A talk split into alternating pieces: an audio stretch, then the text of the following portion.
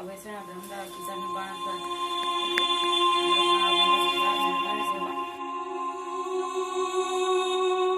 La idea de este taller es ver una suerte de casos, arquetipos, figuras que eh, son difíciles de reclutar y capitalizar por ciertos feminismos porque todos los feminismos, hasta los feminismos que empiezan políticamente incorrectos, en algún momento reterritorializan hacia la corrección política y les interesa salir de la incorrección. A partir de ahora alguien se va, quien quiera.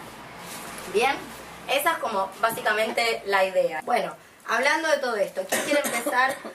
eh, digo, a, a conceptualizar esta noción de mala víctima y nos vamos a, Medea y, y otros, otros debates.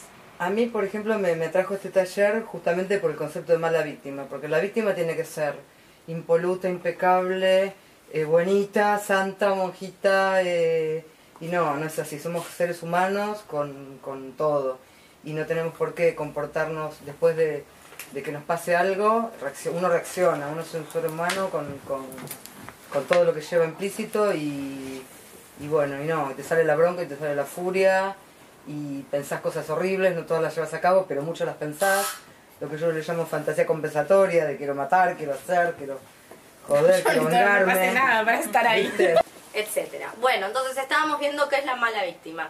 Y ahí Lucía decía que una conceptualización de, de mala víctima tiene que ver con, eh, bueno, que una puede ser víctima y sin embargo no deja de ser humana y reunir todos estos requisitos de la Inmaculada Concepción acerca de lo que es la víctima. Un, un ejemplo de la mala víctima y que tiene mucho que ver con el caso de Medea, que es el caso que a mí me gustaría empezar a trabajar hoy y donde operó esto que vos nombrás, operó para sacarla del oprobio social de lo que significaba el, el crimen cometido y le fue para el orto en el juicio justamente por esa, esa impronta de esa estigmatización social, es el caso de Romina Tejerina.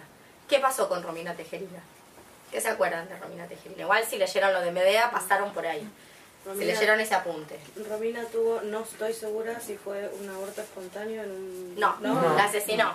Ah, yo Tuvo- creí que había tenido y que, y que había asesinado después. Claro, La tuvo y la asesinó. Ah, está, está bien. Lo que tuvo es eh, un... No fue un aborto, sino Ah, que tuvo no, un yo parto creí que había- prematuro. Ahí va, ahí En va. el octavo mes. Y Bien. asesinó a- Y había sido violeta. Y había sido violada. Exacto, eso y fue lo estaba que se libre. dijo. Ah, Muy bien. ¿Cómo opera ahí buena versus mala víctima? Como para empezar a... a- a- Primero que la mujer, teóricamente, si es Inmaculada Concepción, tiene que bancarse lo que le venga y llevar Pero a ¿cómo buen opera ahí el. ¿Cómo? ¿Cómo que fue violada, por eso ahí Claro, es la el, buena... el ser violada significa, manera. bueno, entonces tiene un pretexto, es el pretexto, el pretexto del aborto. Claro, ¿ves? sí, Como bueno, es la causal del mató aborto. porque... Exacto, como, bueno, fue violada. Bien. ¿Y qué significó eso en términos judiciales? Que ya vaya presa. ¿Por qué? Exacto, ¿por qué? Porque Por cometió asesinar a- femicidio. Porque no No lo puedo probar. No puedo probar que hubo violación. Entonces, sí, la, la retiró, la sustrajo de eh, el oprobio social que significa un filicidio, figura que ya no existe en el Código Penal, después iremos hacia allí. La salvó, la retiró del oprobio social que significa socialmente asesinar al propio hijo cuando no es producto de una violación, o sea, todas las personas son mucho más empáticas al respecto de y tienen muchos mejores sentimientos acerca de cualquier tipo de cosa que cometamos si es motivado por una violación precedente, pero en términos judiciales probar una violación, probar el consentimiento es muy, bueno, la ausencia de consentimiento es muy complicada y no lo puedo probar, obviamente. Eh, ese es uno de los problemas que tiene esta, esta encerrona de la buena versus la mala víctima. Es una de uno de los problemas. No podemos reescribir la historia, no podemos pensar que se podría haber argumentado. Yo les puedo decir qué pienso al respecto. Yo pienso que es ocioso eh, discutir acerca de si fue o no fue violación, porque lo que importaba era el abuso de poder, la dominación psicológica, el sistema de opresión que lleva a una persona hasta ese lugar, independientemente de si hubo violación o no hubo violación. ¿Se ¿Se entiende lo que quiero decir? Que es el caso de Medea. O sea, por eso arrancamos por esta figura emblemática de Medea. Como que haya o no violación es lo, lo primero, número uno, la violación no es un hecho excepcional en nuestra cultura, o sea, hay que salir de la idea de que la violación es un hecho excepcional, que te pasa una vez en la vida y no te vuelve a pasar, como, como no es un hecho excepcional el aborto, sino que la violación hace parte del régimen heterosexual. Si voy muy rápido algo que no entienden, me piden y lo explicamos más en detalle. O sea, que hace parte de nuestra cultura. Y nadie está exento. O sea, todas pasamos por ahí más de una vez y muchas veces forma parte de, de, la negociación para sobrevivir, de la negociación para existir. O sea, hay una gran diferencia entre ser violada y vivir y morir tratando de salvar esto que se llamaba antes el honor. Eh, y por ende no o sea la primera cuestión es esa negociación no impide ver que uno está siendo violada y la segunda cuestión sería pensar cómo operarían todas estas categorías eh, cuando una no es violada es decir lo- el abuso de poder, la dominación de la que fue víctima, su entorno social, la clandestinación, la clandestinización y legalidad del aborto que lleva a una persona a cometer ese acto, es independiente de la violación. Claro. Claro, mirá que incluso hay un dicho que dice, si la violación es inminente, relájate y goza. Es decir, todas las lo habrán escuchado. Sí. Es decir, evidentemente, si para negociar con en- la vida, Está en el, en el está en acervo el, en el acervo popular. popular que, bueno, cuando se pudre el rancho y bueno, relájate, loca, porque si no te va a ir peor. ¿no? Hay un caso eh, que habría que, yo no me acuerdo el nombre de, de esta chica, pero hubo un caso en el barrio de Núñez, muy inventado, que la chica, eh, evitando su violación, no la violó finalmente, la persona en cuestión, pero la ahorcó, la sofocó hasta matarla. Eh, murió. Y bueno, con todo lo que eso significa. Bueno, bien, ¿qué más entonces mala víctima versus buena víctima? Más, pro- más problemas de esto de buena versus mala víctima. Que a la mala víctima nadie la ayuda, nadie la quiere ayudar, todo el mundo le, la revictimiza. Ujú. Es decir, jodete. Es la clásica, eh, es loca, es, es esto, es- siempre es un adjetivo antes. Sí, se lo mereció, se lo buscó. Se hace una cacería de brujas alrededor de eso. Bien, Bueno, mirá lo que hiciste y te iba a pasar eso. bien. Sí, la, la idea del, del grupo es, como les decía, ver algunos casos históricos, o sea, me interesaría en algún momento que viéramos los documentales acerca de Eileen Warnos, Warnos, Warnos. Warnos, nunca me sale cómo se pronuncia, o que es llamada la asesina serial de Estados Unidos y como eso se montó, como hubo un montaje acerca de esta figura, o sea, los derechos de la película estaban vendidos antes de que la ejecutaran en la silla eléctrica, como para que vean cómo opera. Y para eso necesitas una mala víctima. Por ejemplo, no sé si sabías eso, que estaban vendidos de antes. Ella lo dice, de hecho. Sí, la novia vende los derechos. Estamos Y hablando de... Charlize, ¿Cómo? perdón, estamos hablando del, del que es esta película espeluznante. Esta película de mierda, Monster, Ah, Ah, no, cuyos claro. derechos de se ven- su- cuyos derechos se vendieron antes de que ella fuera ejecutada en la silla eléctrica. Para, para hacer una película cuyo título es Monster y que no hable de las cosas que a ella le interesaba, que las dice en el documental, no sé, como el montaje, la acusación a los policías. ¿El documental cuál es? Hay dos documentales de ella más una película. Habría que ver lo de Monster. Claro, hay, el- hay un documental donde ella hace una última entrevista el día antes de ser ejecutada y donde dice todas estas cosas. Claro, los- las dice ya muy perturbada por producto del encierro, en, en condiciones infrahumanas, eh, como por ejemplo, eh, no sé, la tenían en una celda de aislamiento, con una comida de mierda, un maltrato con- constante, porque se pueden imaginar que cuántos tipos se cargó. No me acuerdo cómo se Bueno, se car- Más de cinco seguro. Igual en el, como es en esa última entrevista, a mí lo que me llama la atención es la lucidez que tiene, Sí, que claro, la mina nunca cambia absolutamente ningún argumento de lo que dice, es exactamente lo primero que viene diciendo. Obviamente ensuciado como la loca, como No, pero no era como los peritos, como ¿Y que? Cristina, como no, Cristina ya no, em, esta Cruz, la Adriana Cruz. Adriana Cruz, que compartió el, como es el mismo perito con Gilla Murano, por ejemplo. Qué casualidad. El perito psicológico que después hizo todo un descargo diciendo, no, estas mujeres están fuera de sí, son border, son muy, muy malas. No, y le quiero decir otra cosa de lo de la película de Charlize Theron, Sí. cuando ella estaba quería mucho hacer la película, obviamente por una cuestión personal de que sabía que ella le iba a servir y también porque tiene una mini historia de mala víctima, pues la madre lo mata al padre. Se interesaba, porque ella no quería llevarlo a ese morbo, era eh, que era re hot la, la relación de los lesbianos. Así la pudo vender, si no nadie quería poner plata en esa película. Bueno, ese es otro ejemplo de, de mala víctima. Bueno, bien, vayamos entonces a Medea, que es lo que nos interesa, que tenían este texto, no sé si lo pudieron descargar, que estaba en fanzine, de Nosotras parimos, nosotras decidimos, a partir del caso de Adriana Cruz, que es un caso histórico. O sea, histórico y relativamente contemporáneo, es del 2012 el caso, o sea que tiene relativamente poco tiempo y que comparte algunos rasgos de, eh, del caso histórico o el caso de la ficción o la figura literaria de Medea, que a su vez es una figura, Medea, que comparte rasgos con otro mito que es el de Procne y Filomela, y que son todas, en el mundo antiguo, son todas las mujeres filicidas, son todas las que se vengan de los maridos eh, asesinando a los hijos. Ustedes saben que hasta la reforma del Código Penal en la década del 90 había una figura que era la figura del filicidio, que se retiró. ¿Cuál era la condena para el filicidio? Absolución porque se suponía que uno estaba en, en estado de puerperio, es un estado especial en el cual podés ser inimputable porque, bueno, te agarran las hormonas, se te van al carajo, qué sé yo. Entonces podés estar fuera de sí.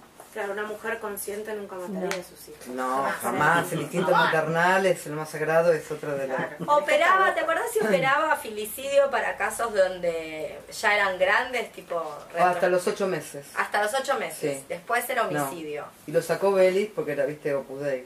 Muy bien. De hecho, lo sacó Belis, hay que decirlo, con el lobby del feminismo, ¿sabías eso? No, eso no lo sabía. Hubo lobby feminista, ¿por qué? Para sacar. Esos eran años donde teníamos en el Consejo Nacional de la Mujer una feminista, como hoy, ¿Quién? ¿Quién era? corta acá.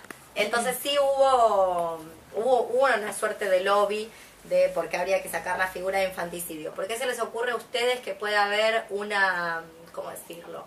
Un lobby o un deseo feminista de que no exista la figura de infanticidio. ¿Cuál podría ser la lógica? Piensen, piensen. A mí lo que más me interesa es que piensen. ¿eh? Que sepan decodificar mensajes del tipo que si yo te Claro. digo que no hay clase online, No, mucho. no aplica Para la presencial. Para la presencial. ¿Viste? A vos te. A vos te lo digo que andás confundiendo a toda la Yo no tengo nada que ver con eso. Es que eso ¿Qué es una ridícula, porque en realidad, en realidad sí hay, una, hay un desfasaje hormonal que está probado, que puede ocurrir, no le ocurre al 100% de las mujeres, pero a muchas le ocurre, y hay que ir por la emoción violenta común, por la... Por la hay pe- como si fuéramos iguales, pero no somos iguales porque tenemos la hormona alterada en ese momento. ¿Ves que estás siendo políticamente incorrecta? Eso no es muy feminista. Podría ser el feminismo de la diferencia, es decir, aceptar las diferencias hormonales que tenemos cada, cada uno y bueno, ir a lo que nos interesa. Va también, por lo que no- está diciendo, no va por este lado, la por lo que está diciendo Lu. O sea, el feminismo en parte consideró que consideró algo que es real. Mm. La figura de infanticidio era una figura misógina, porque hay en el, hay en el Código Penal Sí, algo que victimice o criminalice o punitivice a alguien que solo por su género, no, ese era, el único, era la única tipificación. ¿Se entiende? No hay crímenes solo aplicables a personas afrodescendientes, no hay crímenes solo aplicables a personas con testículos, no hay crímenes solo aplicables a personas, no sé, asiáticas, son universales. Este no es universal, no le cabe a cualquier cuerpo, le cabe solo a algunos cuerpos. Bueno, pero como decía Lu, el filicidio era escarcelable, tenía menos pena que el aborto. Sí, no, te, te La pena era menor. Te absorbían. Pero Pero el hombre también, el padre, el hombre también puede matar Pero no tiene A la nosotras relación no nos importa lo que le pasa a los varones, Natu. Si van todos presos y se matan entre ellos en la cárcel, vamos a estar de acuerdo. Obvio. Nos parece muy bien. Yo creo que es una buena opción. Que podríamos hacerla. Como que meterlos en una jaula. Que se maten. Que se No maten darle entre comida, ellos. nada y que, Que se coman entre ellos, que ganen mejor, suerte.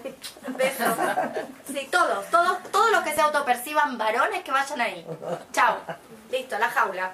Sin comida. No hay comida para todo el mundo. Alguien tiene que morir.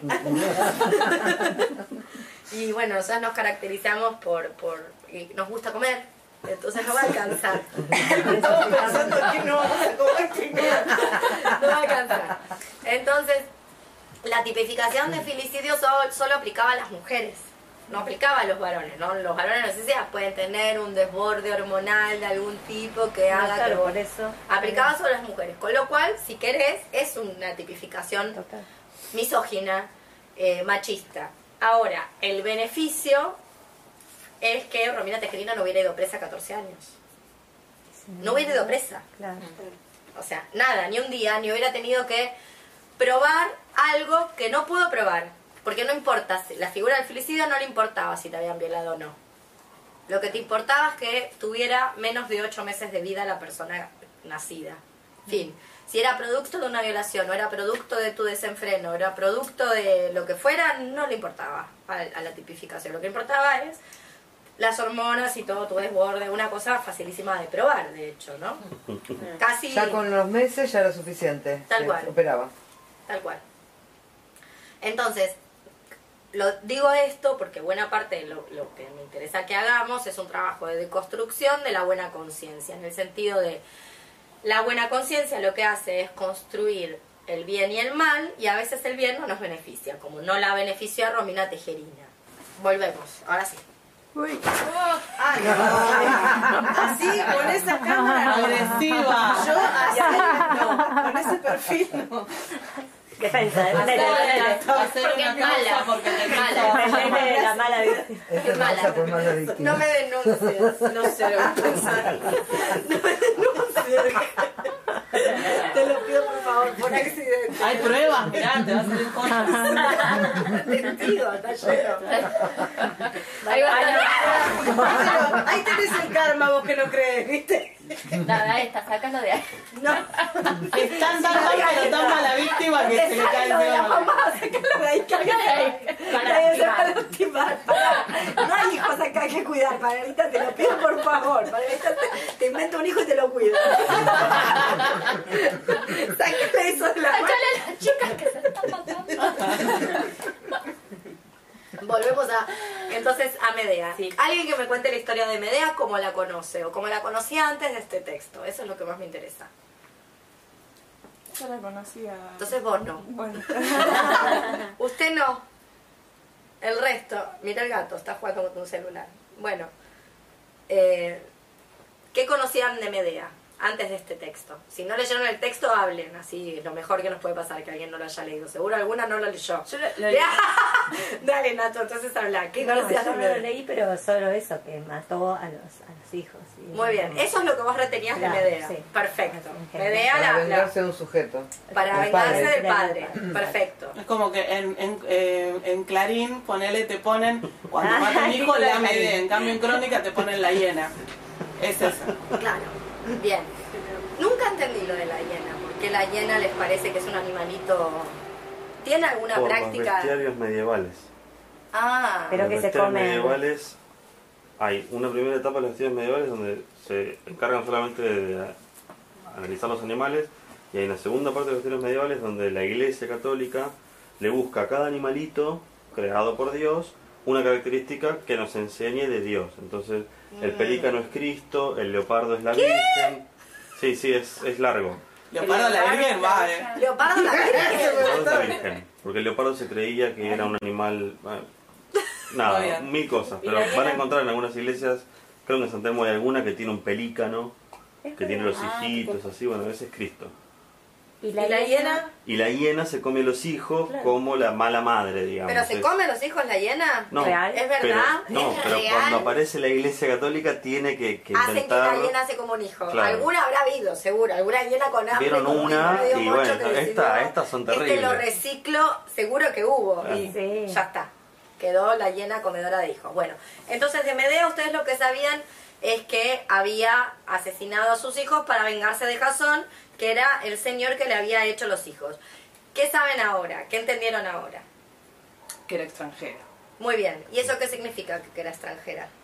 Que era extranjera en un mundo de hombres y de lenguajes. y- Bárbara. eh, Las leyes no aplican. O sea, hay una parte también que habla mucho de eso. Sí, que las leyes no aplicaban, o sea, en Atenas, las leyes no aplican de la misma manera. Bueno, de hecho, no aplican. Y que Bien. sus hijos no son hijos de ella tampoco. Son Claro, hijos del padre. son- Los hijos nunca son hijos de la madre, por lo menos en el mundo antiguo, habría que ver si en el día de hoy si lo son. Eh, son hijos para el padre, muy bien. Ese es otro dato. ¿Qué más datos? Ahora los vamos a poner todos en relación y ver cómo se aplica esto. Y que no se casa. No está casada legalmente, no. Lo Igual no tendría ninguna validez ese casamiento. Porque era extranjera también. Exactamente.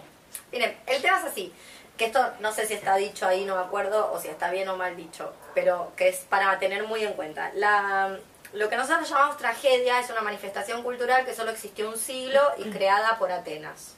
O sea, es, solo existió en el siglo V antes de Cristo en Atenas. Y lo que hacían los, los atenienses con esta institución llamada tragedia, que a su vez fue la manera de neutralizar un culto religioso extático del éxtasis, del éxtasis religioso asiático como el dionisismo, o sea, se utilizó eh, la tragedia como uno de los métodos para neutralizar al dionisismo, que es en sí mismo un culto muy complicado, especialmente para los griegos por las características que tienen. Lo que hacían en la tragedia era actualizar los problemas de la coyuntura política del momento en la que la tragedia se estaba representando, pero hacerlo de manera diferida o elíptica, hablando de mitología.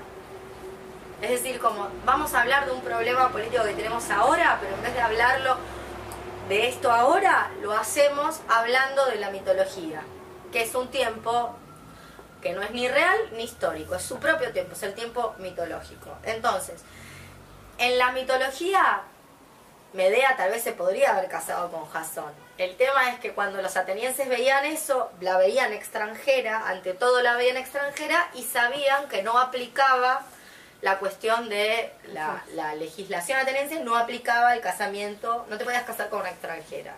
Entonces podían ver, es como ver dos pantallas al mismo tiempo. Eso es lo que procesaba el cerebro griego que estaba presenciando esa tragedia.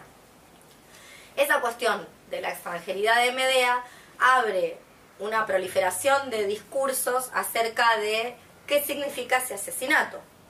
Que eso es lo que a mí me interesa pensar en eh, las reapropiaciones contemporáneas del mito de Medea, que Medea ha sido reapropiado de manera contemporánea para solamente dejar lo único que a este mundo le interesa, que es Medea es mala madre porque es una asesina. Nunca se puede pensar, nunca se puede pensar otras posibilidades frente a las malas víctimas, ¿no? Nunca se puede pensar que, que tal vez eh, la muerte no es lo peor que está pasando ahí, que están pasando otras cosas mucho más tremendas que, que eso. O que alguien, no sé, es llevada por una, una serie de circunstancias que concomitantes va siendo empujada hacia ese lugar.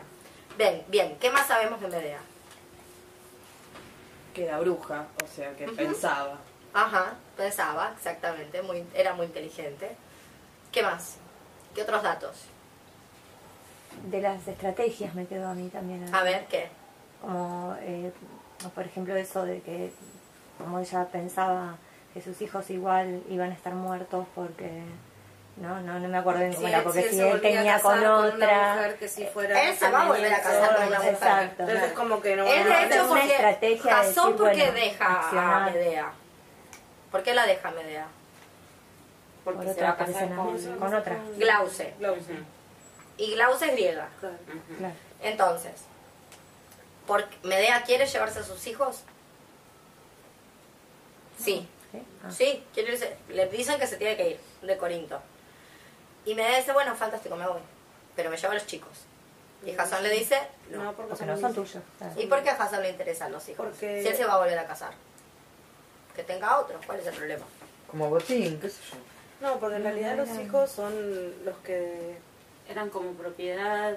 Eran o sea, propiedad del padre. Definitivamente. y extienden el poder ¿no? de, de, digo, cuando el- el- un padre necesita que, que sus hijos cuando falle, cuando muera le hagan los honores y hay una cuestión, no me acuerdo bien eso. tengo Es, medio es lo que estás diciendo. Bueno, es eso. O sea, tiene que ver con el culto a los ancestros. Son los encargados de llevar adelante el culto a los ancestros. Es decir, Jasón se tiene que asegurar de que alguien queda vivo para ese culto cuando él muera. Y no, no tiene seguridad de que con con va a tener hijos. exacto. No tiene ninguna seguridad. Entonces, por, la, por supuesto, prefiere tener unos hijos nuevos con Glauce. Pero como no tiene seguridad, se tiene que encargar de que estos sigan vivos hasta entonces.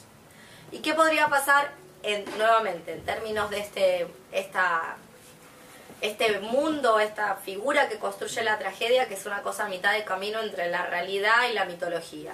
¿Qué podría pasar? Entonces, imaginémonos que Jasón se casa, porque todo esto es lo que está pensando Medea. Medea está moviendo fichas. ¿Qué podría pasar entonces con los hijos de Medea si Jasón vuelve a tener otros hijos? Los van a matar. Por ejemplo, eso podría pasar. De hecho, eso pasó. Pasó en otros momentos históricos en Grecia. Una de las, una de las primeras cosas pasó después de, de esta tragedia, que yo sepa, tal vez antes también, pero fue una de las cuestiones que, que hizo que Alejandro Magno no tuviera descendientes. Claro, sus esposas se dedicaron, sus múltiples esposas asiáticas se dedicaron a matarse las unas a las otras Ah. para Y ver madre qué de él hijo- no mató a otros también para que Alejandro Magno sea el que Probablemente. Entonces, esa es una primera cuestión. O sea, lo primero que está viendo Medea es qué vida les va a tocar no estando ella. O sea, no estando ella de cuerpo presente para poder hacerse cargo. Bien.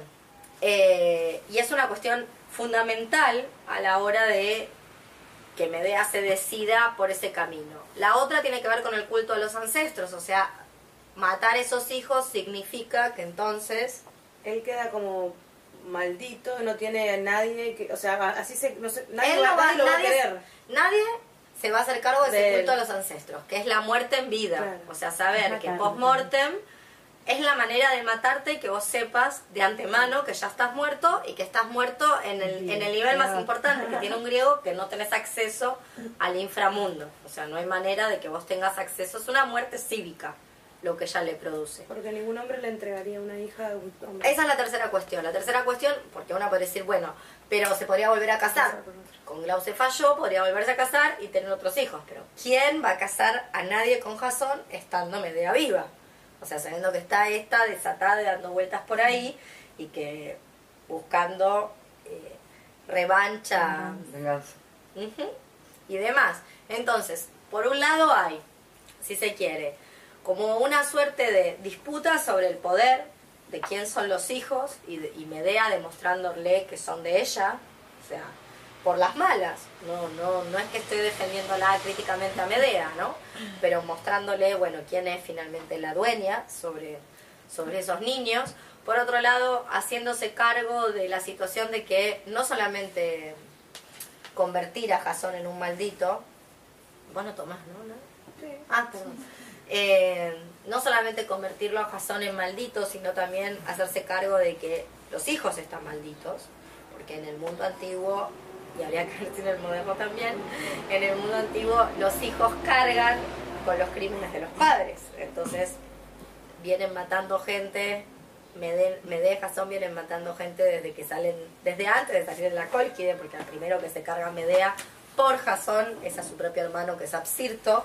Entonces esos crímenes ya pasan por transmisión sanguínea a eh, los propios hijos, con lo cual ya está, ya cagó todo ahí.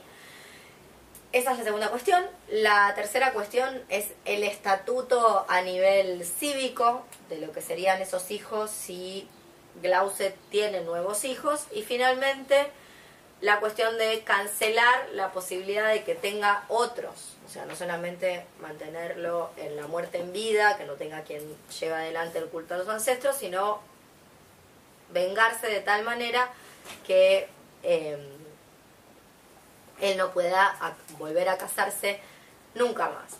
Todos estos datos, que son mucho más difíciles de entender y de analizar, porque habría que reponer la tragedia entera y decir algunas cuestiones acerca de cómo era el mundo ateniense en el siglo V y qué significaba ser extranjera, porque además, bueno, para las que estudian conmigo el, el grupo de protofeminismo ya lo saben, pero en Atenas en el siglo V hay como una suerte de paradoja que deberíamos pensar si no es la paradoja de nuestro mundo acerca de las buenas y las malas víctimas, que las mujeres atenienses, que son las únicas que tienen derechos cívicos y son las únicas que el Estado, por las cuales el Estado responde, responde en términos de que las atenienses no mueren de hambre, no mueren de frío, no son tiradas a la calle, no se puede hacer cualquier cosa con ellas, etcétera, etcétera, son las que están encerradas en el gineceo.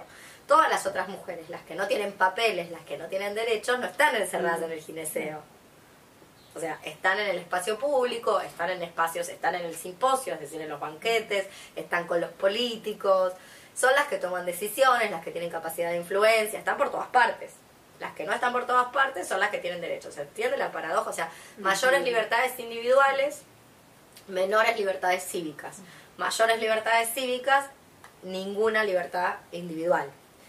Entonces, todo esto se les presentaba en la cabeza a los atenienses cuando veían representada Medea, en el sentido de hacia dónde empujamos a todas estas extranjeras. A su vez, hay una ley, una ley que ya tiene 20 años para el momento que ah, eh, Medea es representada. ¿Qué dice esa ley? ¿Qué hay que hacer para ser ateniense? Ser ¿Cuál? hijo de los hombres. No, ser hijo de las mujeres. Por eso las mujeres están recluidas en el gineceo. De los hombres seguro, pero hay que nacer de un vientre ateniense. Solo es ateniense si tu madre es ateniense. Si tu madre es ateniense, que tu padre sea ateniense está garantizado, porque las atenienses no, salen de su claro. casa. Claro. Ni siquiera en el espacio físico están en el mismo lugar donde hay otros varones. O sea, suponte que vos sos un ateniense con cierto poder adquisitivo como para tener esclavos, varones. La casa está organizada para que tu legítima esposa ateniense, que es la única con la que te puedes casar, porque te puedes casar con alguien que no sea ateniense, no estén en el mismo espacio físico de la casa que donde puede estar el esclavo de, que hace el mantenimiento del hogar.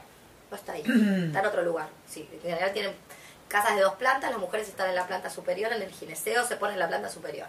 Nadie tiene acceso, no sabemos ni los nombres de las atenienses por esta situación de reclusión. Entonces, hay una ley del, de- del 51 promulgada por Peri- Pericles que dice que para ser legalmente ciudadano ateniense hay que haber nacido de una madre ateniense.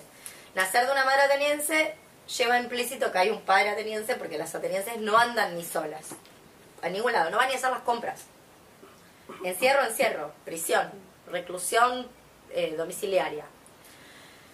Y eso implica una serie de trastornos que 20 años después tienen que haberse presentificado en el escenario ateniense, que podrían ser, por ejemplo, ¿qué hacemos con todos los hijos nacidos fuera de los matrimonios atenienses, que no debían ser uno o dos, debían ser varios? De hecho, Pericles tenía uno. Todos los atenienses, ten- o una buena parte de los atenienses, tenían relaciones con mujeres que no eran sus legítimas esposas, al punto tal que muchos tenían concubinas. Concubina no es, en griego, como es en, nuestro código, una persona con la que convivís pero con la que no te casaste, sino que concubina designa a una persona eh, con la que podés convivir además de tu matrimonio legal. Eso es una concubina para el mundo ateniense. La pala que en, en Atenas es la señora con la que vos dormís todas las noches al margen de que vos cumpliste con tus obligaciones civiles. Es decir, los atenienses están obligados civilmente a reproducirse. Es una obligación. Una, obli- una obligación cívica. Ninguno se plantea, bueno, yo no quiero. Nada, van y lo hacen. Pero para eso estaban las esposas, Únicamente. por eso. Vos cumplías con esa ¿Cómo obligación cívica y después podías irte a conocer a quien quisieras. claro. Para compartir incluso la cotidianidad. Tenía nombre, se llama palaque. Entonces la palaque no designa un estado prematrimonial, sino designa una con la que no te podés casar. Algunos vivían mucho tiempo con su palaque, no era un día o dos. no era simplemente una aventura. Y se reproducían. Esos hijos No eran atenienses. no eran atenienses, pero no eran hijos simplemente de accidentes. Eran hijos muy deseados algunos, en el sentido de, de vínculos de, de verdadero afecto, por decirlo de algún modo. Pericles tenía uno, con una mujer con la que se pasó 20 años, que es Aspasia de Mileto, lo cual es de suponer que en 20 años piensa en vida griega, Atenas, siglo V, o sea, por, por linda que fuera Aspasia, digo, había algo más que, que tenía el culo parado, entonces tiene que haber habido algo más. 20 años de una vida de 50 se pasaron juntos. Entonces, ese hijo que tuvo con, con Aspasia no era ateniense. Después les dieron como, hicieron una enmienda para darle la ciudadanía, porque era Pericles. A él, a él. Postmortem de Pericles, como una manera de reconocer todo lo que había hecho Pericles por Atenas, pero no era algo que existía. Entonces, lo que los atenienses presentifican ahí en esa imagen de, de Medea y en esa escena trágica es la problemática coyuntural política de su momento. ¿Qué es lo que una no puede leer si va y lee simplemente, como, bueno, no vamos a comparar sería un, error de mi parte, pero no, no vamos a comparar la tragedia ateniense y Eurípides con eh, nuestros medios masivos de desinformación y el periodismo argentino tirándole el micrófono encima a la víctima, en este caso Adriana Cruz diciéndole, ¡la mataste vos! ¿Por qué la mataste? Bueno, ya sé, no, es un ridículo, pero quiero decir, y colmada en estas preguntas que son que son las preguntas del, del arte de gobernar esa gran ciudad, o sea, cómo hacemos para gobernar todos estos problemas que tenemos, en vez de con una cuestión polarizada de buenos versus malas y nada más. De hecho, ¿cómo termina Medea? ¿Recibe castigo Medea? No. No recibe ningún castigo Medea. Lean la Medea, les va a gustar no recibe ningún castigo y se va volando en el carro de su tío el sol. Se va en el carro, o sea, logra escapar. Y después se vuelve a casar y tiene más hijos. O sea que... Y se lleva a los hijos. Y se lleva a los muertos. Se lleva a sus hijos con ella. Muertos, pero se los lleva.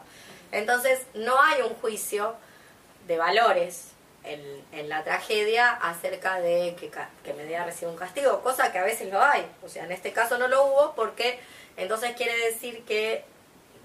¿Por qué no se la castiga a Medea? ¿Por qué piensan que no recibe un castigo?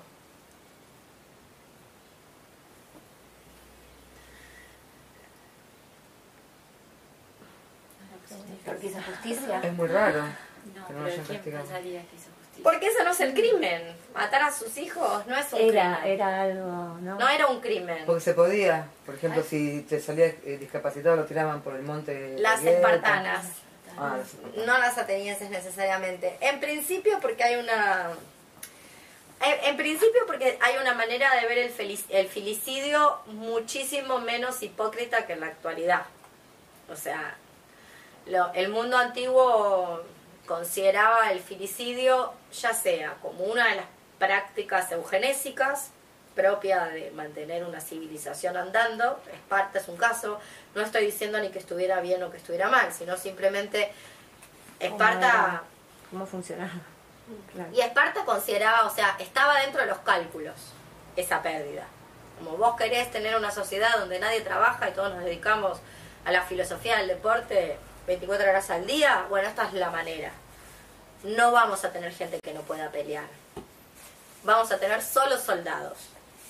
Bueno, ¿y qué hacemos con los que no pueden pelear? Y los tiramos. Ya, listo. Cero hipocresía. No los dejamos que se mueran solos, nos dejamos que los, se mueran de hambre, eh, no les hacemos una ley que después no se aplica, como hacemos con todas las personas de la diversidad funcional en la actualidad. Las matamos el momento de, de nacer y San se acabó, listo. Como nazis bien vestidos, esos eran los espartanos. Claro, de spoilers vestido, bueno. Nazi de vestido, claro, que es la tercera categoría. Los mal vestidos, tengo los bien vestidos, tengo los bien vestidos. Bueno, nazi de vestido. Fin, todos los dicas a volar por el monte Taigueto y se acabó. Entonces, filicidio como eh, práctica de la eugenesia. Solo quedan en pie aquellos que pueden ser soldados de acuerdo a los parámetros espartanos. Por otro lado, estaba contemplado como eh, una práctica que también forma parte de las prácticas eugenésicas, pero una práctica meramente económica, es decir, filicidio por motivos económicos. Si las mujeres para casarlas tienen que tener una dote y yo no tengo un mango y nace una hija, es obvio lo que voy a hacer, matarla. A esto no le decían asesinato, le decían exponer. Es decir, no reconocer a esa hija o hijo como propio. También lo podían hacer cuando ya no querían hacerse más cargo de hijos o en el caso de que suponieran, supusieran que, eh, que, que ese hijo no era suyo y no, no había, había relativos problemas o ningún problema al respecto. Otra cuestión más es que el, el ámbito del embarazo y de, y la aparición no estaba administrada y colonizada por los hombres. No se nacía en el hospital. Nacer en el hospital tiene muchos riesgos, además de la violencia obstétrica, riesgos que cada día más aparecen y, se dan a ver. Quizás son riesgos que siempre existieron, pero que cada vez más nos damos cuenta de que existe, que es una situación de judicialización para ir a un hospital, con lo cual si los médicos detectan cualquier cosa que ellos lean como irregularidad, es decir, que tu pequeño bebé va a ser parte de lo que ellos consideran un entorno violento o que puede estar en peligro, es decir, operaciones de la buena conciencia podrían quitártelo y judicializarlo y ya. Listo, y eso entra a la cinta de la judicialización, de la cual es siempre bastante difícil salir. O sea, incluso cuando tengas muchos recursos y mucho dinero y muchas cosas, que no es siempre el caso. Bueno, los griegos no vivían ahí, las mujeres griegas no vivían ahí, parían en sus casas, parían asistidas en todo caso por otras mujeres, con lo cual el infanticidio formaba parte de, eh, de lo que yo llamaría las prácticas anticonceptivas de emergencia. Era un método anticonceptivo de emergencia. Cuando todo fallaba, si una no quería tener un hijo, lo único que tenía que decir es que nació muerto y se acabó. Fin. Entonces, en conclusión, lo que nos encontramos con respecto al, al- Además podías vender a los hijos, o sea, podías hacer toda una serie de cosas. Son cosas que, como ustedes se deben imaginar, ocurren hoy. Pero hoy vivimos en la hipocresía del UNICEF, ¿no? O sea, Julián Wage, Santo Julián Wage, no nos lo permite. Es como un crimen contra la integridad de un sol para los niños. Entonces, claro, ¿cómo puede ser? ¿Para qué junté todos estos juguetes? ¿Qué Y hago con ahora no se lo puedo dar a un niño pobre muerto de hambre. Todos estos juguetes de mierda que ya nadie quiere. Y a veces es el motivo por el cual el aborto nunca va a ser legal, porque si no, ¿qué hacemos con todos estos juguetes de mierda que se los tenemos que dar a todos esos que después le vamos a pedir a la policía que los mate por usar Claro. gorra? Entonces tiene ese interim, que va, como son ocho años de vida, porque ya a partir de los ocho años está bien matarlos, ¿qué hacemos? Los juguetes tienen que existir, porque si no, ¿cómo resignamos los juguetes? Bueno, no vivían ahí los griegos. Los griegos tenían mucho más claro que la gente se moría, que nacer y morir eran cosas que más o menos uno hacía en su casa o más o menos cerca, y por ende también comprendían que había existencias que no tenían lógica. En parte eso es lo que piensa Medea, ¿no? Como esta existencia que van a tener estos chicos no tiene ninguna, no resiste el menor análisis, no va a ser una existencia divertida, no va a ser alegre vivir de esta manera. Y encima tengo este problema con este padre que es un traidor, porque imagínense, eh, imagínense en términos de traición, la traición que comete Medea contra su propia patria, es decir, Medea no tiene a dónde volver y sin embargo él dice, bueno, chao, te vas, te vas porque ya estoy en otra. La traición a la patria es el crimen más grave que hay en el mundo antiguo. No hay algo más grave que lo que hizo Medea. Medea, su gran crimen es matar a Psirto. Ese es su gran crimen. Todo lo otro es chiquitaje. Es- ¿Cierto? es el hermano. Al cual descuartiza Mm. Para evitar que los atrapen tanto a ella como a Jasón, para que puedan escapar en los argonautas en esa expedición que hacen a buscar el vellocino de oro a la Cólquide. El método para, para que su para demorar a su padre es justamente descuartizar a Psirto y salir corriendo. Bien, entonces estas son todas las operaciones del mundo antiguo que quedan completamente opacadas invisibilizadas cuando leemos a Medea y simplemente la leemos como una mala madre, una filicida. Es decir, nunca logramos leer a la filicida. De hecho, en la cárcel la filicida tiene el lugar que tienen los violadores en la cárcel de varones. O sea, y las abortantes también. ¿En el mismo lugar físico? No, no. No, es el No, mismo, el mismo estatuto. Es el mismo Ah, sí. estatuto. Está todo mal en la cárcel si entras por matar a un hijo o por abortar. Está todo re mal, como cuando entran los violines a la cárcel de varones. Es decir, la cultura carcelaria lo... lo... Las hace mierda. Hace mierda a las Prueba. asesinas de sus hijos, sí. Y no solo la carcelaria, quizás. Claramente. Las compañeras. Claramente. Claramente. Rara vez hay una lectura feminista de un caso como el de Adriana Cruz. ¿Entendés? Rara vez hay una lectura feminista de un caso como el de Adriana Cruz y a mí me parece interesante empezar a tenerlas. Por supuesto no van a ser fáciles. Adriana Cruz no es una nena de pecho. Hizo puré al hijo y escribió todas las paredes por todos lados. Pero la salida de declararla eh, asesina o loca es la fácil. Es el caso de Aileen Wuornos. O sea, eh, cuando vean la entrevista, yo la puse en el evento, cuando vean la entrevista van a ver que dice un montón de cosas que tienen muchísima lógica y cada tanto dice un disparate. Un disparate que es tan disparatado como tener un brote psicótico paranoide en un mundo donde en mi esquina hay cuatro cámaras. Bueno, no es tan disparatado que alguien un día le agarre paranoia. Si solo en esta esquina de mierda, que, que no es nada, digo, no es. Hay cuatro cámaras, ¿cuántas habrá en el obelisco?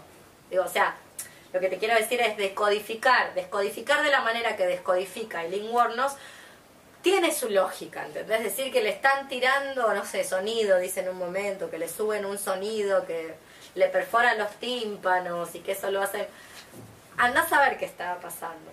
O sea, sí la ves y decís, bueno, quizás estás un poco enloquecida, pero efectivamente es un participio pasado, o sea, es el producto de una agencia. Estás enloquecida por algo que está pasando ahí. ¿Qué es lo que está pasando que no leemos? Que estás enloquecida así y que estás pensando que hay alguien con una perilla que sube el sonido. ¿Qué es lo que está pasando? Aparte sin ir más lejos, porque el, que a ella no le que también le pareció un disparate que ella diga, no, a mí la policía me usó para que yo mate, ellos me estaban dejando matar y me, me estaban viendo. Es lo mismo que a la gente de ahora les, les cuesta creer, no, pero ¿cómo la policía va a, matar, va a mandar un pibe a robar? No existe, eso no es una locura. Es, es el mismo tipo. Sí. Y con eh, Cruz, con Adriana Cruz, el perito dijo que no tenía ni un poco de loca, que estaba completamente en sus cabales, que nunca dudó y como es que no era totalmente, como no era inimputable. Sí. Yo quería preguntarte con respecto al caso este de la película Monster, si ella tenía eh, representante legal, o sea, del, Del Estado. o... Ah, sí, tuvo. Estaba Sí. sola. Una- un representante legal del Estado, como son los representantes Claro, legales sí, del sí, Estado, sí. que son gente muy precarizada, eh, con cero ganas de atenderte, que atiende 25.000 casos como el tuyo, que recibe un salario estatal. ¿Cuánto puede recibir? ¿8 lucas? ¿10 fue- lucas? Ah, ah, fue- Ponele. Claro, fue por lo... Ah, bueno, listo, loca, ya está. Sí, igual no se justifica porque primero que no, no es obligatorio estar ahí. Si estás ahí tienes que hacerlo bien. Yo no, te entiendo todo, pero tam- o sea, yo estoy de acuerdo estás con jugando con la vida y la libertad de la gente. No se puede estar ahí al pedo. Bueno, ahora pensá en los médicos que hacen guardias. Mm. Sí, sí, en todos. venimos, vamos, unos- un día vamos junto a la guardia para que veas a quién peor que los de la defensa estatal, los defensores del Estado. Son la pobre cuando ves a los guarderos. Son te- terribles, ¿entendés? Mm. Y bueno, o las enfermeras que hacen guardias, Sí, a veces. ¿entendés? Como bueno. que te agarra un colombiano que tiene más, más onda para atender. Hay gente que simplemente no durmió. que- Hay gente que simplemente lo que ocurre es que lleva 72 horas sin dormir. Mm. haciendo un trabajo donde si te equivocas la dosis me mandas al otro mundo. Nada, es simplemente falta de sueño. Están sin dormir, sin dormir y sin comer. Bajo un tubo fluorescente hace más de 48 horas. Bueno, nada, nadie puede trabajar en esas condiciones. Forma parte de la precarización de los trabajos. Yo entiendo lo que vos decís, pero bueno, nada, forma parte de la buena conciencia, forma parte de las buenas víctimas. ¿entendés? O sea, constituir la buena víctima, yo diría que la buena víctima es aquella que tiene un etos, ¿saben lo que es un etos? El Un et- espíritu, el, a lo que vos deberías aspirar para hacerte más. Claro, es tu, es tu singularidad personal. La singularidad personal. En, en Roma, los juicios los ganaba el etos del defensor. No, ni siquiera la defensa. Es decir, si te defendía Cicerón, que era, como tenía un etos. inta- y Cicerón sorete. Ahora, los romanos consideraban que Cicerón tenía un etos intachable, entonces los juicios se ganaban porque solo te defendía Cicerón. Claro, si te agarró el caso es que es un caso excelente, es buenísimo y vos sos buena. Exactamente. Si no, te lo eso es lo que, esa, eso era la, la Muy manera en la que se a lo le... que pasa hoy.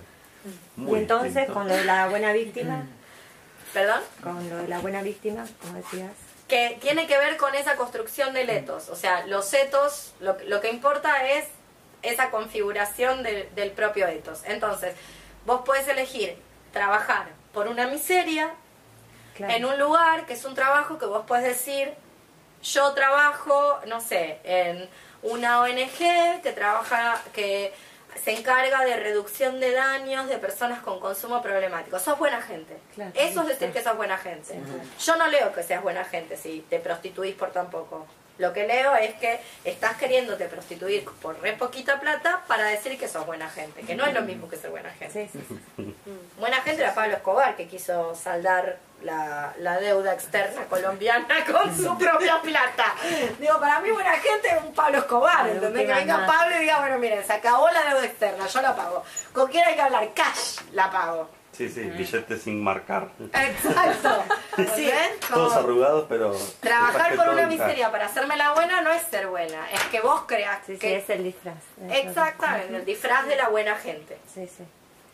con, con- no te debo nada porque trabajes ahí, no sé, dejándote culiar por re poca plata. Bueno, supongo que habrá algo de esas operaciones. Desconozco, pero puede ser que haya algo de esas operaciones. Bueno, ¿cómo operan Adriana Cruz y qué leyeron o se interiorizaron del caso? ¿Quién fue Adriana Cruz? Fue porque se, se suicidó. De hecho, en poquito tiempo. No, 28 días. Sí, tres meses. Tres meses adentro y se suicidó. Bien, ¿qué sabemos de Adriana Cruz? ¿Qué pasó con Adriana Cruz? Y pensemos por qué no ha habido ningún tipo de análisis feminista acerca de una figura tan, tan enigmática y tan inquietante, porque excepto que... A ver, vamos a concederle la hipótesis al fiscal, al perito. Vamos a conceder que no tenía ni un pelo de loca. ¿Por qué no? Bueno, no deja de ser inquietante. Una diría priorísticamente que na- nadie se mete en el, en, el, en el berenjenal de parir hijos para asesinarlos después. Entonces, digo, algo tiene ¿Cuál que... era? Claro, algo tiene que estar pasando. Porque en general... Es no que se siempre hace. la lectura cuando matás a, a tu hijo es, no, pero había maltratos previos, pero lo abandonaba para irse a bailar. Mm, Eh, no es la primera vez. En el caso de, de Adriana Cruz, eh, que es un poco como el otro que el, el mismo tipo que mató a la beba sale como, eh, como para tetuar en contra de la madre, eh, nunca ellos decían que era obvio que iba a matar a uno de sus hijos porque era muy maltratadora y maltrataba a sus hijos para eh, como es eh, hacerle un daño al padre. Ahora, el padre jamás se llevó a los hijos. Él le hizo una denuncia diciendo, mi esposa es una maltratadora de mis hijos. ¿Y qué En pasó con esa lo llevó, denuncia? no. ¿Y qué, qué fue producto de esa denuncia? ¿Qué ocurrió?